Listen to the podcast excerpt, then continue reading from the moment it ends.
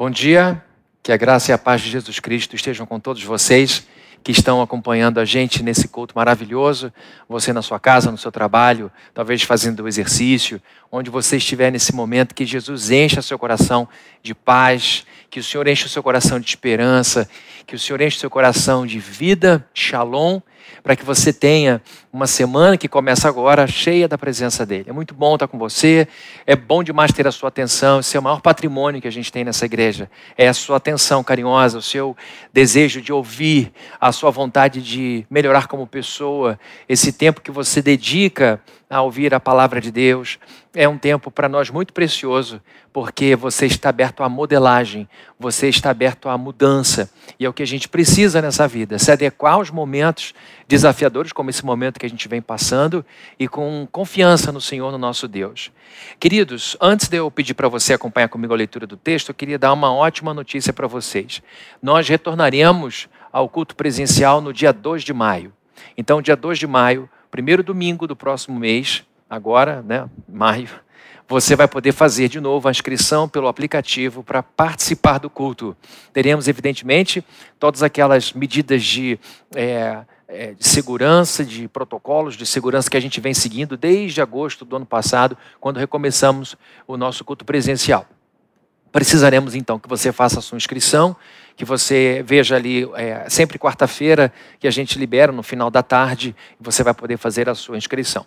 Com uma novidade, se você faz parte do grupo de risco e já foi vacinado duas vezes, já teve a, a a segunda dose da vacina, você pode participar do culto também. Se você se sentir confortável, é lógico. Se você acha que dá para vir, já tomou, é o grupo de risco, já tomou as duas doses, pode vir participar. Vai ser uma alegria ter você aqui, tá certo? Por enquanto a gente continua dessa forma.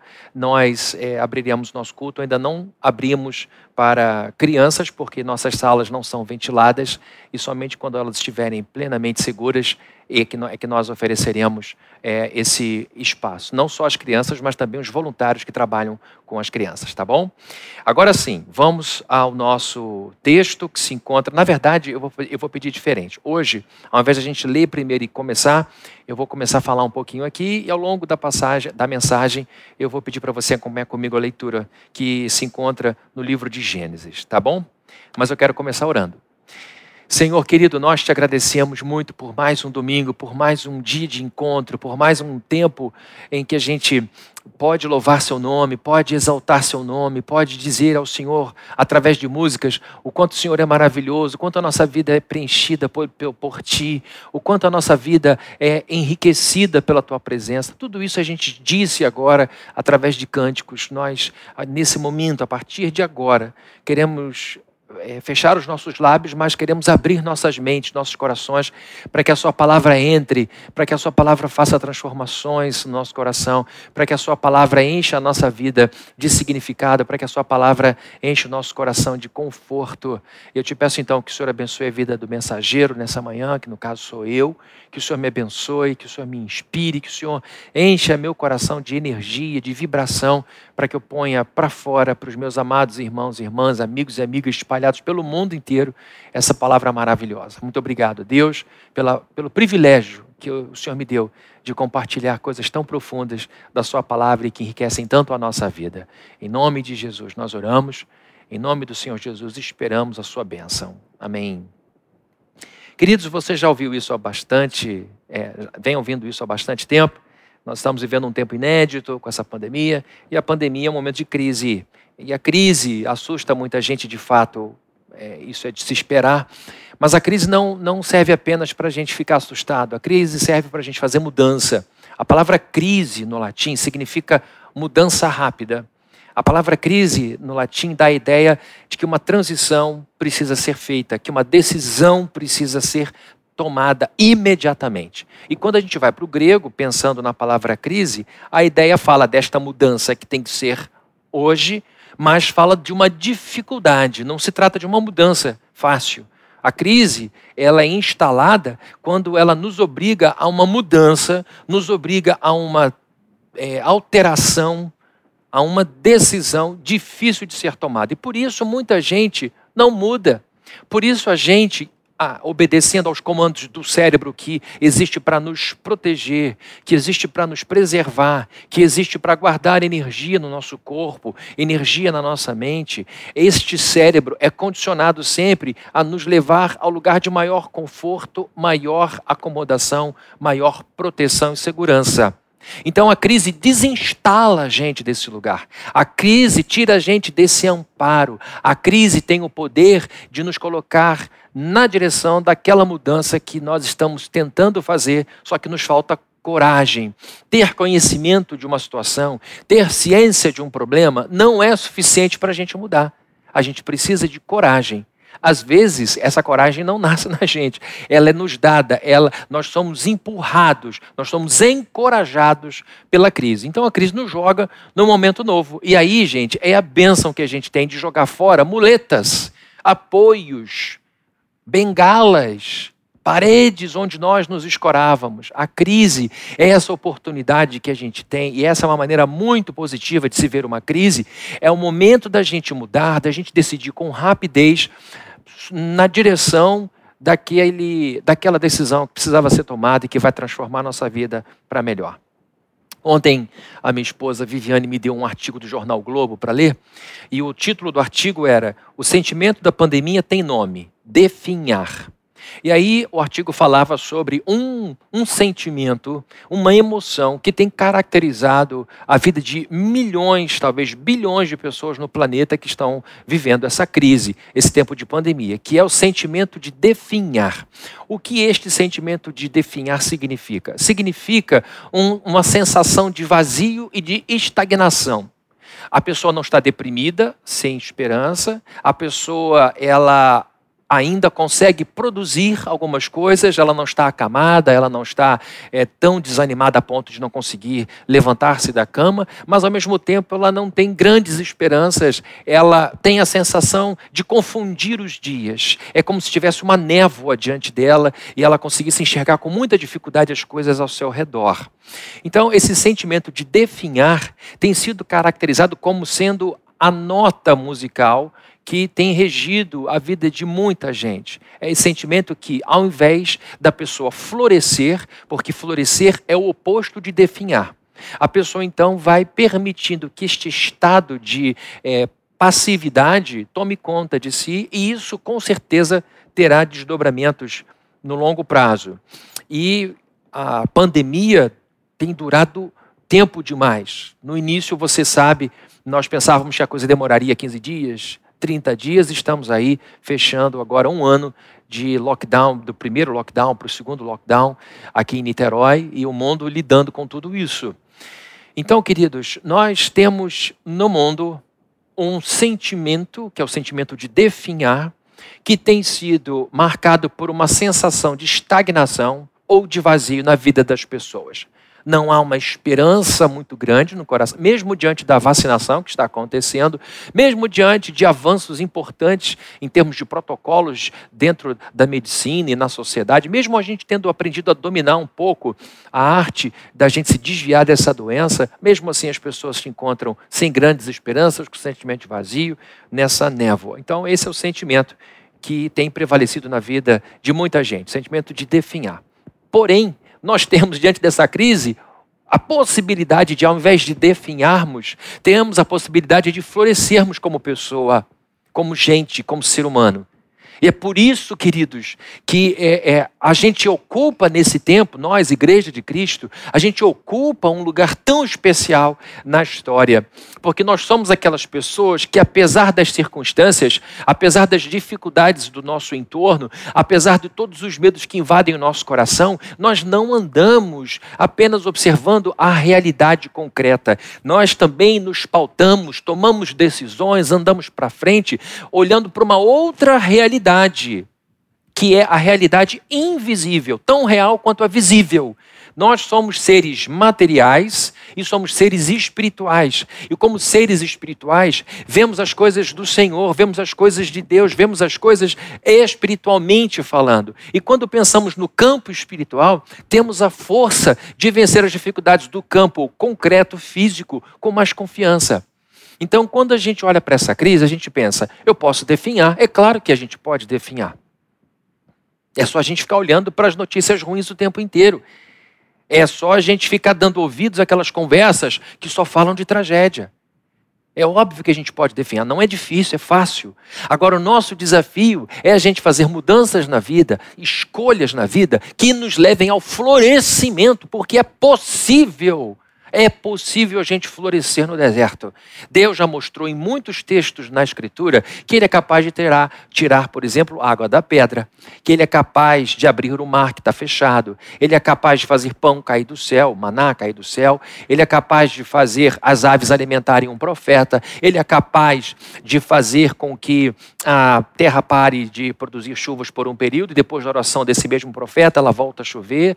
Então, Deus é capaz de reger todas as coisas e essa essa realidade espiritual que nos faz florescer, mesmo num deserto como o da pandemia.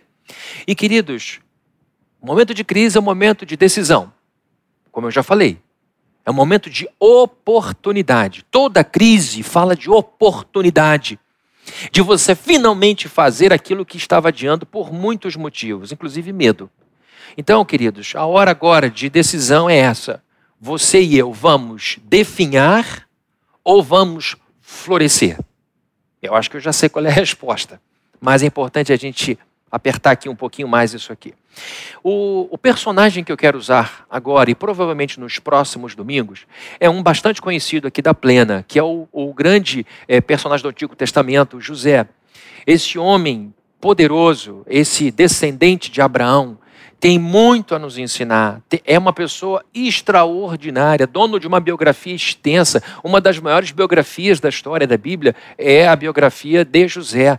Por aí você vê a importância desse homem. A história dele começa no capítulo 37 de Gênesis e termina no capítulo 50. Já fiz aqui na igreja uma série sobre José e agora eu revisito esse grande personagem e encontro maneiras novas de olhar para ele. É a mesma história, é a mesma pessoa, só que é um novo Fabrini. É a, é a mesma pessoa. A Bíblia não mudou de lá para cá. Desde a minha série, tem alguns anos até agora, o José que estava lá continua aqui. O que mudou foi o Fabrini, o que mudou foi a forma de ver a vida. Os pontos de vista do Fabrini agora são vistas de um novo ponto. E é incrível ver como que ele continua me inspirando, como eu continuo tirando ensinamentos da vida desse grande sujeito que eu considero um dos grandes arquétipos da humanidade. Arquétipo é um modelo passível de reprodução. Você tem um arquétipo que serve de modelo para muitos outros serem feitos. Então você tem arquétipos de objetos e temos arquétipos de seres humanos. Nós temos vários homens e mulheres que viveram nesse mundo e que se tornaram arquétipos da humanidade, pessoas que se tornaram referência. Suas vidas servem de inspiração e podem ser modeladas, podem ser copiadas. E José é esse grande personagem da Bíblia, um dos maiores arquétipos da humanidade para mim, por causa de toda a vivência dele, e com certeza me serve ainda hoje, me servirá até o último dia da minha vida aqui nessa terra, como um modelo, como alguém que irá modelar minha alma. Eu já tenho aí uma lista de pessoas com as quais eu vou passar muito tempo na eternidade tomando café na Starbucks do céu. José, com certeza, é um deles. É uma dessas pessoas. Daniel será outra das pessoas que eu vou conversar bastante aqui. Então, é, já é, tenho nele um, um, um, um amparo para esse tempo e com certeza terei para o fim da minha existência em toda a eternidade. A pergunta que eu quero responder, então, nessa, nesse momento aqui, eu ia dizer nessa manhã, porque agora está acontecendo de manhã, mas você pode estar vendo esse vídeo de madrugada, então para você que está assistindo esse vídeo. A pergunta que eu me fiz diante do artigo do Jornal Globo, e não, e não fiz o sermão a partir do artigo, o artigo veio só para confirmar um sermão que já estava pronto, inclusive. Ele me serviu apenas de introdução para esse tema. Pensando no que eu li ontem no Jornal Globo e, sobretudo, que eu elaborei essa semana, na verdade, esse sermão aqui, ele para ser preparado demorou 48 anos, né? Perguntar isso para um pastor, pastor, quanto tempo o senhor é, leva para preparar um sermão? Ele disse a idade dele porque um sermão é sempre fruto de uma vida inteira. Então, o sermão de hoje levou 48 anos para ser feito. Então, pensando nessa, nessa elaboração, a pergunta que vem à mente, que eu quero responder com a ajuda do Senhor Jesus, é essa: Por que, que em meio a tanto sofrimento, A vida de José foi sofrida demais, sobretudo no período de 17 anos aos 30 anos de idade, que é o período em que ele é vendido, e depois ele é erguido como o segundo homem mais poderoso da terra naquele período. Estamos falando da civilização egípcia, uma das civilizações mais antigas do mundo, junto com a civilização chinesa. Nós temos o Egito como sendo um dos povos mais antigos da humanidade, e a civilização egípcia era muito poderosa. Então, estamos falando de alguém que passou por profundos sofrimentos por 13 anos, mais de uma década. A vida de José foi piorando dos 17 aos 30, numa velocidade, numa intensidade, numa consistência arrasadora. A vida de José piorava com consistência assustadora. As coisas iam ficando cada vez mais é, é, depauperadas, ele foi sendo vandalizado, suas emoções foram sendo destruídas, foram sendo amassadas ininterruptamente ao longo de 13 anos. O que então ele fez para que, ao invés de definhar, ele tivesse florescido, ou ele conseguisse florescer como floresceu? Como que ele conseguiu florescer diante de tanto sofrimento por tanto tempo? Não foi um sofrimento agudo, foi um sofrimento profundo e crônico, demorado. A resposta para essa pergunta é uma só. José floresceu porque ao longo de sua imensa provação, profunda provação, ele se manteve positivamente ativo. José floresceu durante toda a sua aprovação porque se manteve positivamente ativo. E agora sim eu vou pedir para você acompanhar a leitura que vai aparecer aí no seu vídeo, na sua tela, do texto de Gênesis, capítulo 39, do verso 1 ao 6. Vou contar os contextos porque a história dele é enorme, nós não ficaremos aqui lendo tantos capítulos no texto, do texto bíblico por causa do tempo. Diz assim então Gênesis 39, de 1 a 6. José havia sido levado para o Egito, onde o egípcio Potifar, oficial do faraó e capitão da guarda, comprou dos ismaelitas que o tinham levado para lá. Para quem não conhece a história de José e está vindo pela primeira vez, José era um, um, filho muito jovem, um dos mais jovens, tinha Benjamim, que ainda era o caçula, o irmão dele, que em meio a uma grande quantidade de irmãos, vivia sob um amor preferencial por parte de Jacó, seu pai, explícito. Jacó não tinha nenhum constrangimento em demonstrar preferência por esse filho, o que é uma, uma lição do que não se fazer. Pai não deve mostrar, mãe não deve mostrar predileção é, de, por um filho em detrimento dos outros. Isso causa um desequilíbrio enorme. E a, a, Bíblia diz que aquele ciúme foi crescendo entre os irmãos, de maneira que José não tinha mais relação nenhuma com o resto dos seus irmãos. Ele vivia isolado e o pai, não escondendo essa, essa preferência por José, fez com que ele fosse sendo odiado. Os, os, filhos que odiavam isso não falavam com o pai por causa de um sistema patriarcal muito rígido, mas destinavam toda a hostilidade, indiferença, distanciamento em relação a José. Então, José, antes mesmo de ser vendido, já vivia num lugar ruim. E, e o Jacó ainda foi. É, ainda pôs mais lenha nessa fogueira quando deu a José a incumbência de cuidar dos irmãos mais velhos. Isso daí, queridos, é, é, é, era um absurdo, porque mesmo nos dias de hoje, você não vai botar nas costas do mais imaturo o cuidado sobre os mais maduros. Você não vai botar na mão de uma criança o cuidado de um adolescente. Não se faz isso. E o que aconteceu, na verdade, foi isso. Jacó deu a José a incumbência de cuidar, fiscalizar seus irmãos.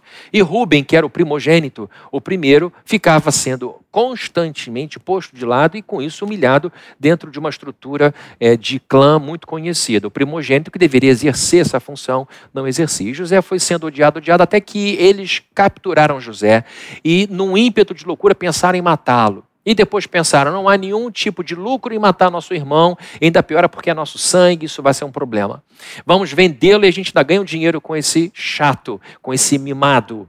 E aí a Bíblia diz que eles vendem José para uma caravana de ismaelitas que passavam por ali, e José é sequestrado do convívio familiar, retirado do seio da sua família e levado para uma outra civilização, um outro povo. E chegando lá, ele é outra vez negociado como mercadoria e é comprado por um um oficial de Faraó que o coloca em sua casa. E agora ele começa uma nova vida diante de um novo povo, tendo que falar um outro idioma, entender uma outra cultura. E a Bíblia diz que ele vai viver lá. E é aí que nós estamos, nesse texto aqui. José havia sido levado para o Egito, onde o egípcio Potifar, oficial do faraó e capitão da guarda, comprou-os dos ismaelitas que o tinham levado para lá. O Senhor estava com José, de modo que este prosperou e passou a morar na casa de seu senhor egípcio. Quando este percebeu que o Senhor estava com ele e que o fazia prosperar em tudo o que realizava, agradou-se de José e tornou-o administrador de seus bens. José foi promovido. O Potifar percebeu: esse garoto tem um dom, ele sabe administrar bem. E todo mundo sabe que quem administra bem qualquer recurso faz com que esse recurso se torne abundante. Um bom administrador é uma pessoa que não apenas cuida bem do que tem, mas consegue multiplicar aquilo que tem. E a Bíblia diz que a razão desse sucesso era Deus. Agradou-se de José e tornou-o administrador de seus bens. Verso 4, onde eu estou. Potifar deixou a seu cuidado a sua casa e lhe confiou tudo o que possuía. Desde que o deixou cuidando de sua casa e de todos os seus bens, o Senhor abençoou a casa do egípcio por causa de José. A bênção do Senhor estava sobre tudo que Potifar possuía, tanto em casa como no campo. O sujeito começou a perceber que José sabia mexer com corretagem, o sujeito sabia botar no lugar certo, o dinheiro retornava. Ele então, olha, eu vou dar a senha das, das corretoras para ele, eu vou dar a senha dos bancos para José, eu acompanho ele aqui, e eu estou vendo meu dinheiro crescendo, eu estou vendo a minha coisa melhorando, estou vendo que a vida está ficando próspera. E ele percebeu que Deus estava com José, e José fazia de tal forma que aquilo ia ganhando confiança no coração do Potifar e Potifar ia promovendo ele.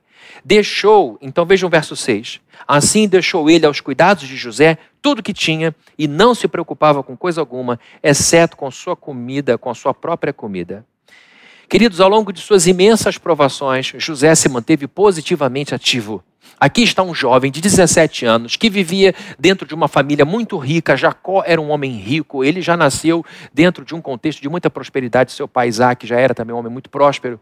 E o próprio Jacó prosperou muito ao longo de sua vida. E ele é sequestrado de um lugar de muita riqueza e agora vive como escravo, um golpe. Ele está longe do pai, está longe da família, está longe do seu porto seguro. E ao invés de se entregar à tristeza, ao invés de se entregar a, a a definhar-se, ao invés de deixar-se definhar, ele continua ativo e continua trabalhando de tal maneira que ele é promovido.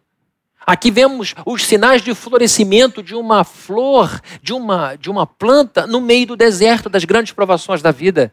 Ele não se acomodou, ele não parou, ele não permitiu que a vida é, definhasse a sua alma, que as circunstâncias difíceis definhassem a sua alma, mas ele, ao invés disso, manteve-se positivamente ativo, fazendo o que estava ao seu alcance. E não só ali, a situação de José foi piorando.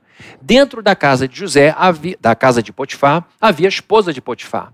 A Bíblia diz que José era um homem bonito por dentro e por fora.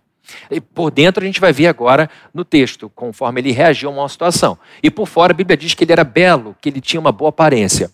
Então ele estava lá, é, bonito por dentro e bonito por fora.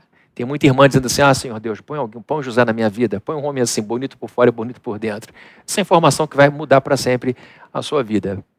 É, então o José está lá fazendo trabalho, bonito, competente, responsável, e aquilo vai atiçando a mulher de Potifar, que começa a olhar é, para ele e começa a ter um monte de pensamento errado. E ela começa assediando, ela começa se apresentando, sensualizando todo tipo de processo, de maneira que ele foi percebendo a situação e foi se esquivando. Na Bíblia, Bíblia tem tudo isso. Até que um, um, um momento chega em que ela é bem direta, agarra na roupa de José e diz: Vamos nos deitar agora. E José dá uma resposta, e com essa resposta ele mostra a beleza interior dele. Com essa resposta, ele mostra o quanto ele era bonito por dentro. Ele diz: Olha só, o seu marido é o meu senhor, eu sou escravo. Ele deixa eu entrar na casa dele, não se preocupa com nada, eu tenho confiança plena do seu marido. Eu posso tudo aqui, menos a senhora. Como eu poderia fazer algo tão errado diante do meu Deus e diante do seu marido, ou contra seu marido? Por aí você vê a beleza interior dele. Então ele foge. E na tentativa, ela agarra uma peça de sua roupa, fica na mão da mulher e ele foge. Imagino a cabeça de José, imagino a mente dele. E quando o marido chega no final do dia, encontra a mulher em prantos, dizendo: Olha, aquele hebreu que você abençoou, trazendo para dentro de casa, ele se aproveitou da sua ausência e me assediava dia após dia, dia após dia, e agora ele foi tão violento e ele fugiu, ele deixou aqui a roupa dele dentro dos nossos aposentos. A Bíblia diz que Potifar, num ímpeto de ódio, leva José para uma prisão. Ele poderia matar José ali, mas Deus o preservou. E ele então agora é preso. José é colocado na cadeia. Vejam, a vida de José dos 17 aos 30 foi piorando com consistência, foi piorando com perseverança, foi piorando com profundidade. Agora José é lançado no cárcere. E é para lá que a gente vai no verso 19 do Gênesis, capítulo 39. Quando o seu senhor ouviu o que a sua mulher lhe disse, foi assim que o seu escravo me tratou. Ficou indignado. Você já sabe o que está acontecendo nesse momento. Mandou buscar José e lançou na prisão em que eram postos os prisioneiros do rei. José ficou na prisão agora, é um escravo preso, é um escravo criminoso.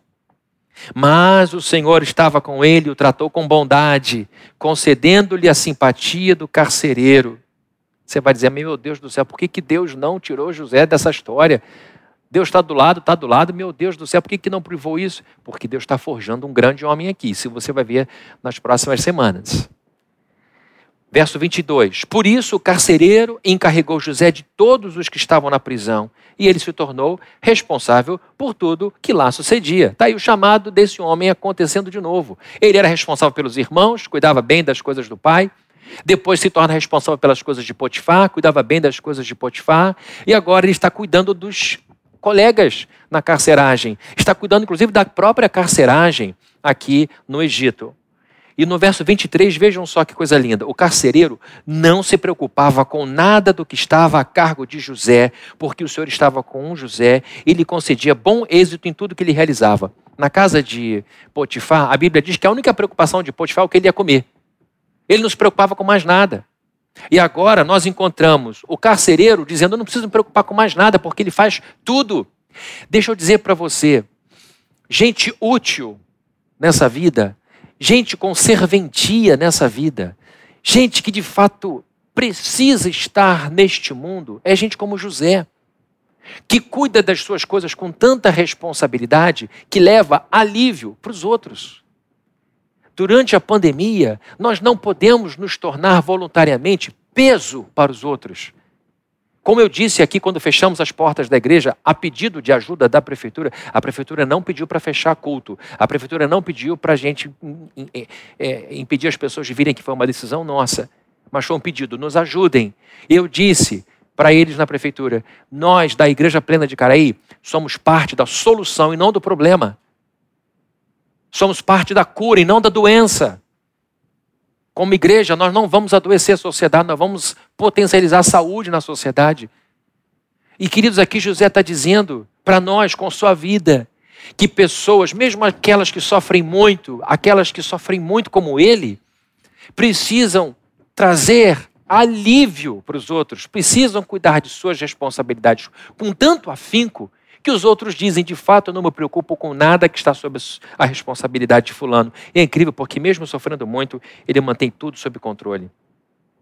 Ao longo de suas imensas, profundas, terríveis provações que duraram 13 anos, José se manteve positivamente ativo. Eu estou destacando a palavra positivamente, porque você pode se manter no meio do sofrimento negativamente ativo.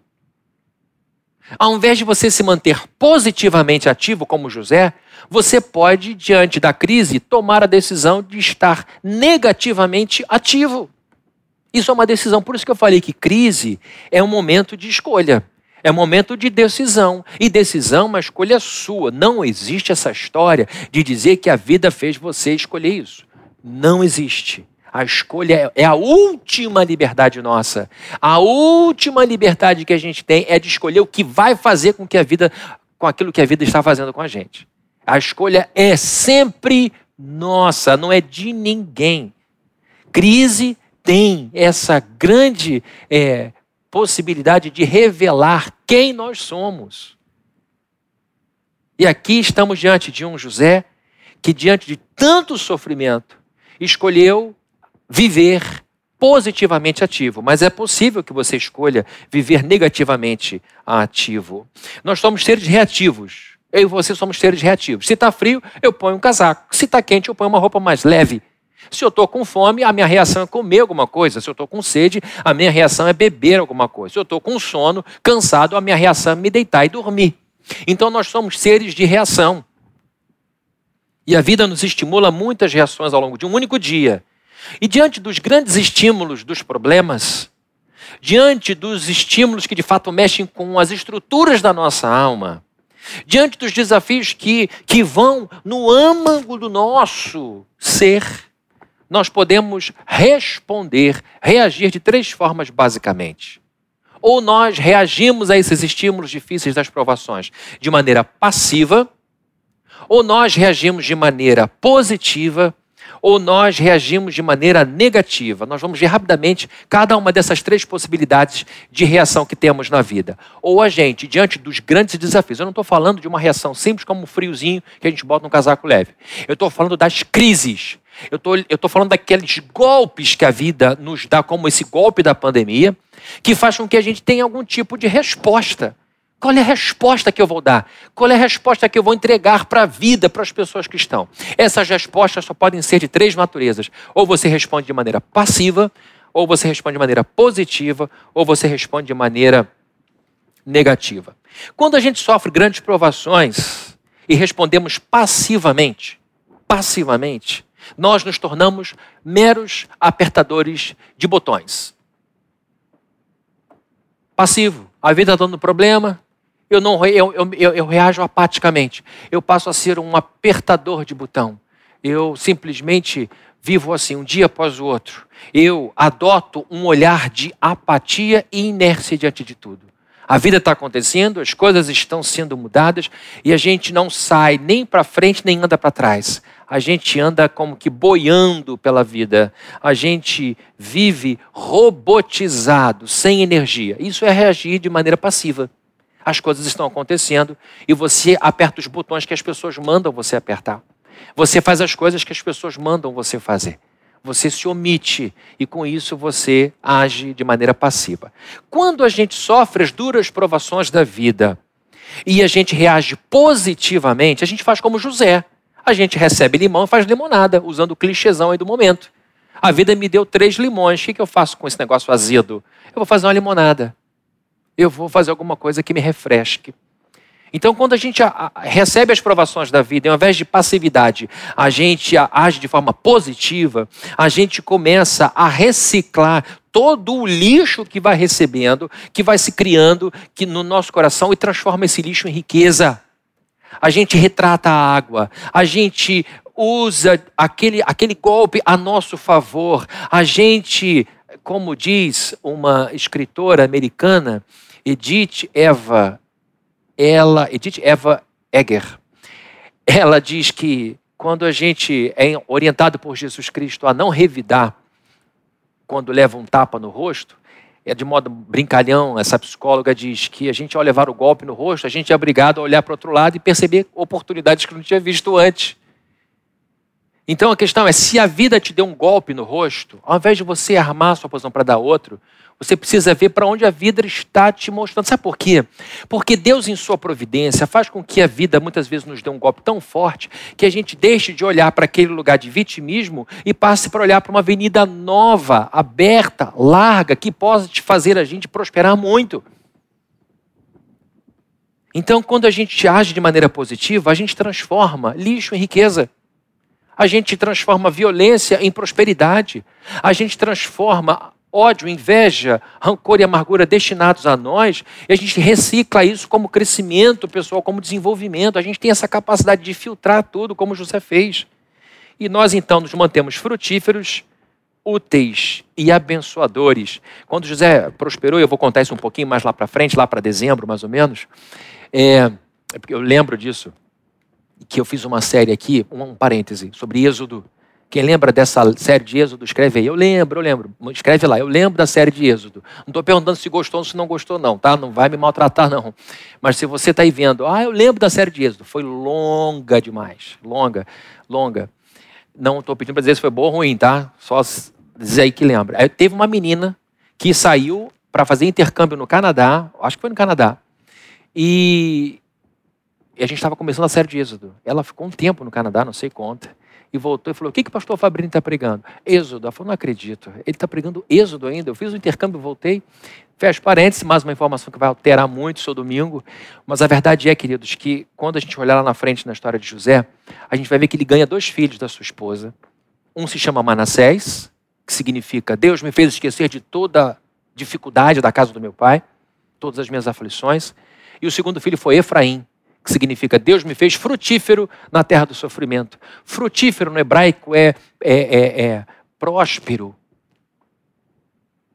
alguém que deu muita vida. Então vejam que quando a gente olha para José, que respondeu a todas essas dificuldades é, de maneira positiva, ele continuou dando frutos, mesmo em tanta dificuldade. Em terceiro lugar, quando sofremos duras provações da vida, e nós respondemos agora negativamente, nem passivamente, nem positivamente, mas a pessoa toma a decisão de reagir negativamente. Nós, então, quando adotamos essa decisão, quando nós assumimos essa decisão, nós permitimos que a ruindade da vida nos torne pessoas ruins. Isso é responder negativamente às provações da vida. A vida te bateu, você bate também. A vida te mastigou, você mastiga todo mundo. A vida te deu um golpe na boca do estômago, é assim, você vai virar um boxer. Você vai viver com as luvas na mão, batendo em tudo. Quando a gente reage negativamente às circunstâncias da vida, ao invés de reagirmos positivamente, a gente permite que a aspereza das provações tornem grossas as paredes do nosso coração. Fica tudo áspero aqui dentro. Fica tudo é, é, agressivo dentro de nós, hostil dentro de nós. Nós permitimos que a violência dos problemas nos tornem violentos também. O apóstolo Paulo falou: não se deixem formatar pelo mal, não respondam o mal com o mal, mas antes respondam com bem. Esse é o nosso desafio como cristãos. E esse é um grande desafio diante dessa crise. Que escolha eu vou fazer? Diante de tudo isso, me torno generoso ou me torno avarento? Me torno paciente ou morro de aflição e ansiedade? Quando a gente sofre as duras pressões da vida, as duras provações da vida e responde negativamente, nós damos autorização para que as circunstâncias ruins assumam o controle das nossas mentes. Nós permitimos que o entorno ruim assuma o controle sobre as nossas mentes. Quando sofremos as duras provações da vida e reagimos negativamente, nós damos autorizações para que as circunstâncias da vida façam escolhas por nós. E aí, queridos, vem uma mega infantilização do adulto. Criança pequena pode dizer: Eu fiz isso porque mamãe mandou. Criança pequena pode dizer: Eu fiz isso porque vovó mandou. Eu fiz isso porque o tio mandou. Porque a professora mandou. Porque é criança. Agora, adulto não pode mais ter esse discurso. Eu bati porque a vida me mandou. Não existe a escolha sempre nossa. A escolha é sempre nossa, mas esta pessoa que reage negativamente, ela sempre autoriza as circunstâncias a serem os grandes dirigentes de sua vida. Então, porque assumem essa postura de resposta negativa para a vida, essas pessoas se tornam egoístas.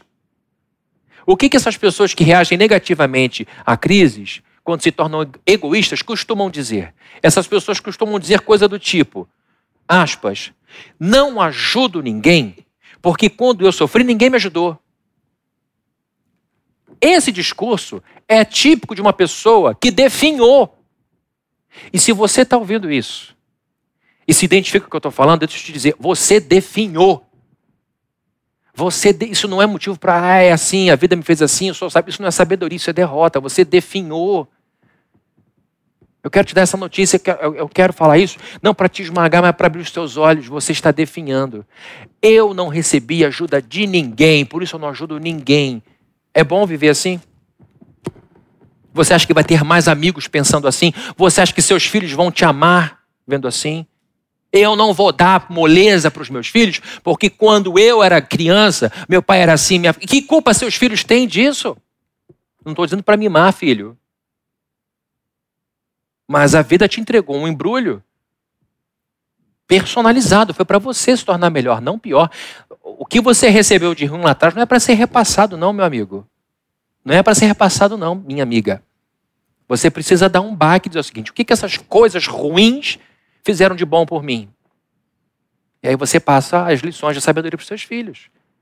Mas pessoas que respondem negativamente às grandes pressões da vida dizem coisas desse tipo porque são egoístas. Não ajudo ninguém, porque quando sofri, ninguém me ajudou.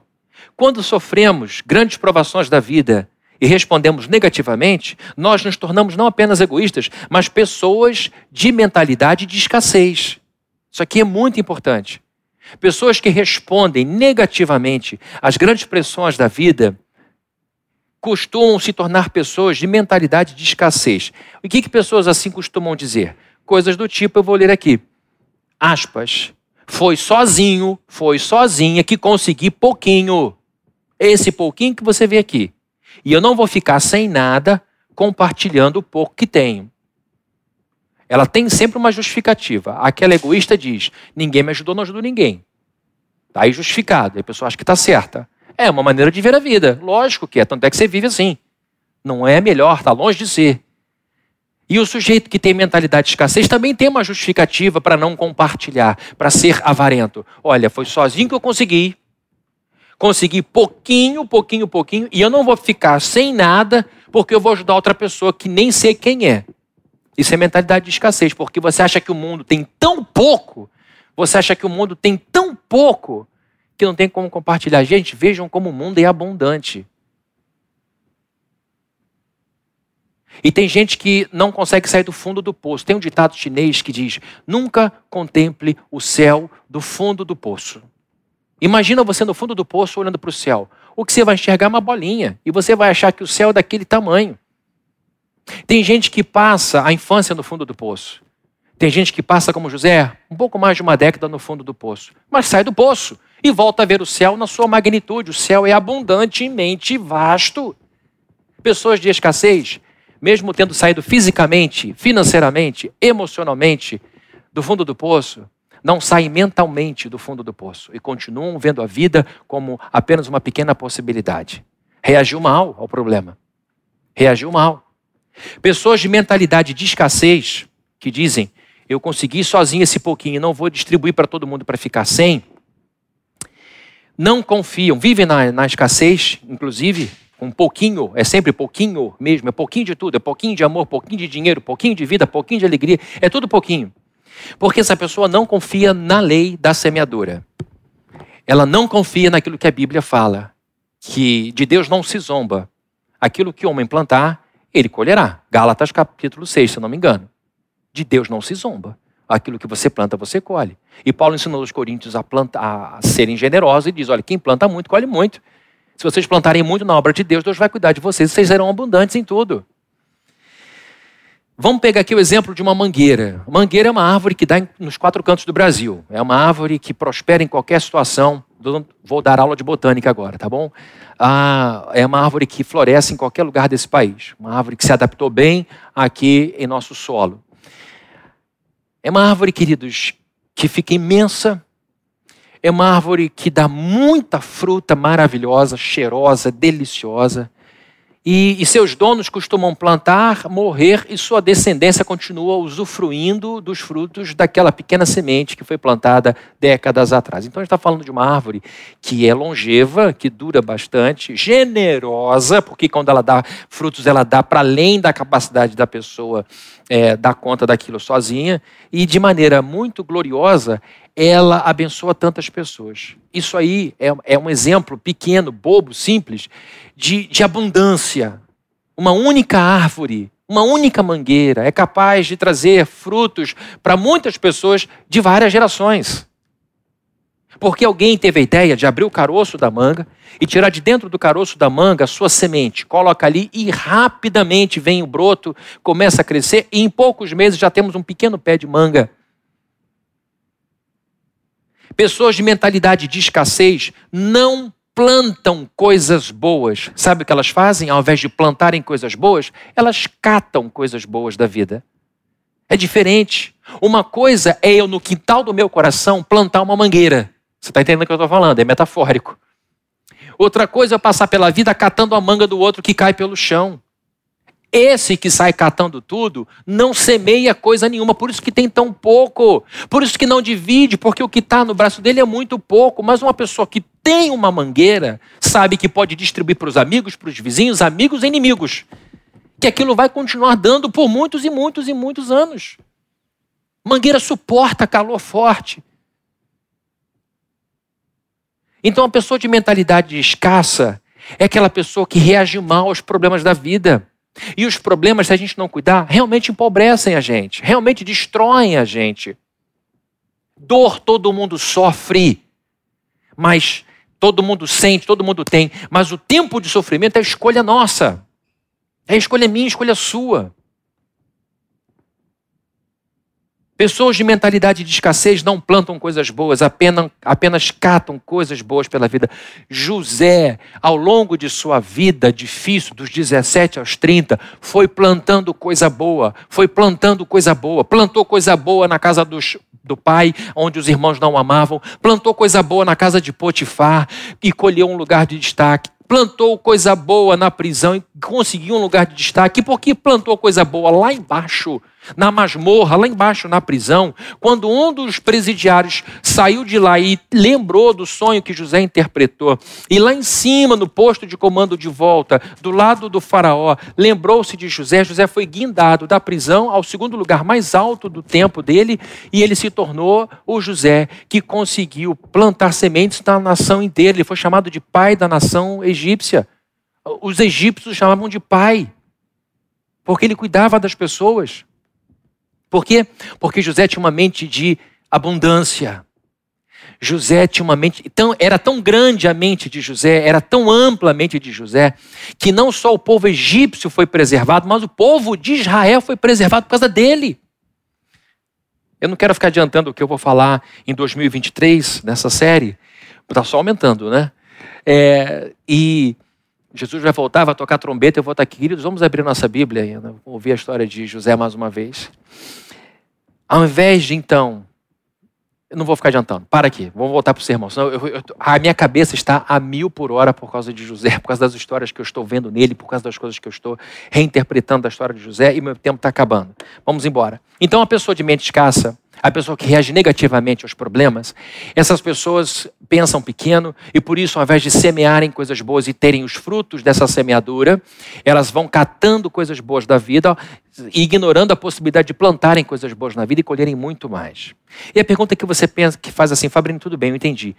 Eu sei que para a gente não definhar nessa vida, que é o que você está falando, né, que muita gente está definhando na pandemia, eu não quero definhar, eu quero reagir positivamente à vida. Mas o que, que eu vou fazer? Está tudo fora de controle, eu não tenho condição de assumir coisa nenhuma, eu não tenho mais o que fazer, eu estou eu tô completamente sem controle da vida.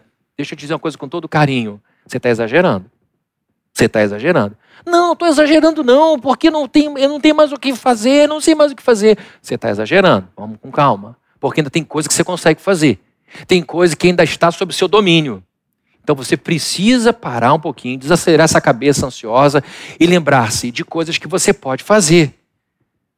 Tem coisas que estão sob seu controle. E tem muita gente que não floresce, ao invés de definha, porque foca ou tenta fazer o que está fora do seu controle. Você tem que fazer apenas o que está sob seu controle. Vejam só o caso de José. José não tinha controle sobre Potifar. Quando chega na casa de Potifar, ele é um escravo e passa ali um tempo esperando ordens sobre o que fazer. Ele não podia controlar a mente de Potifar. O que ele podia era trabalhar bem. Depois que recebesse a, a direção, ele trabalharia bem. Ele não podia controlar a, a, cabeça do carcereiro. O que ele podia fazer é fazer bem feito o que lhe era colocado como tarefa. É isso que eu estou querendo te dizer. A gente precisa manter o coração ativo, positivamente ativo, fazendo as coisas que estão sob nosso controle de tal maneira que você seja como José. O que estava na mão de José era motivo de descanso para Potifar, motivo de descanso para o carcereiro e depois motivo de descanso para o próprio Faraó. Cuide bem das coisas que você ainda consegue fazer. Você ainda consegue arrumar sua cama. Você ainda consegue arrumar seus filhos. Você ainda consegue cuidar bem desses clientes que sobraram. Ai meu Deus, eu perdi muito aluno. Eu só tenho três. Então cuide destes três como sendo os três mais importantes alunos do universo. Ah, eu só tenho o meu corpo. Então cuide do seu corpo, porque de fato o seu corpo é o corpo mais importante do universo. Porque se o seu corpo adoece, você não cuida do corpo dos seus filhos, do corpo do seu marido. Ainda está em sua condição cuidar de si, cuidar das coisas básicas da vida. Ainda está em seu controle lavar essa louça, está empilhada desde sexta-feira. Está lá tudo desorganizado, está te fazendo mal e você nem percebe. O que está sob seu controle? Põe ali o seu zelo, põe ali o seu esforço, põe ali o seu empenho e você verá que Deus está no comando. Se você fizer o que está sob o seu controle, bem feito. Se você resolver alguns problemas da sua vida que voltam vez por outra, se você de fato toma decisões de não permitir que a vida toda seja levada pelos problemas, que você diga, não, isso aqui a vida ainda não levou, disso aqui eu ainda cuido, você vai perceber uma coisa: que Jesus Cristo não morreu na cruz para você definhar, quem definhou foi Ele. Jesus Cristo morreu na cruz para você florescer, para você florescer. Não tente ser o Cristo, seja o Filho da luz, aquele que Deus chamou em Jesus Cristo para florescer e que você possa ler o texto de José, que vai ficar conosco por um tempo. José está lá, do capítulo 37 ao capítulo 50 de Gênesis, valendo, vai esquentando de novo essa história. E nós vamos vendo como que a gente pode vencer nesta vida sem definhar. O que eu queria pra dizer para você nessa manhã era e disse: você e eu temos o desafio de não definharmos diante da vida. Temos o desafio de florescer, temos o desafio de prosperar, de progredir. Mas isso é uma questão de escolha, de decisão. E quando você decide responder positivamente aos desafios da sua vida, você floresce. Você floresce. Que Deus te abençoe. Vamos orar? Senhor querido, nós louvamos o teu nome por sua bondade. Louvamos o teu nome por sua presença, louvamos o teu nome por sua sabedoria que vem a todos nós num momento como esse de reflexão a sua palavra. Eu te peço em nome do Senhor Jesus que o Senhor nos ajude a não entregarmos as rédeas da nossa vida para os problemas. Se houver alguém que esteja definhando em casa, no ânimo, que o Senhor o revigore. Que essa pessoa entenda a primeira ajuda que precisa ocorrer é a ajuda de mim mesmo. Eu preciso me resgatar como pessoa. Eu preciso resgatar as promessas de Deus na minha memória. Eu preciso trazer de novo à minha mente tudo que Deus falou sobre o meu futuro. Se eu ainda não vivi estas promessas que Deus tem para mim, é porque meu tempo aqui não acabou. Que em nome de Jesus a gente seja o primeiro a se ajudar, fazendo com responsabilidade aquilo que está em nosso controle. E que enquanto estivermos fazendo as coisas assim, possamos entender que dessa forma vamos glorificar a Deus. E que em nome do Senhor Jesus nós possamos florescer nessa vida. E que a gente possa responder de maneira positiva a todo o mal que nos tem acontecido. E que em nome de Jesus possamos mostrar a esse mundo que a gente não vive por circunstância, que a gente vive por fé, a fé no Cristo, o Filho do Deus vivo.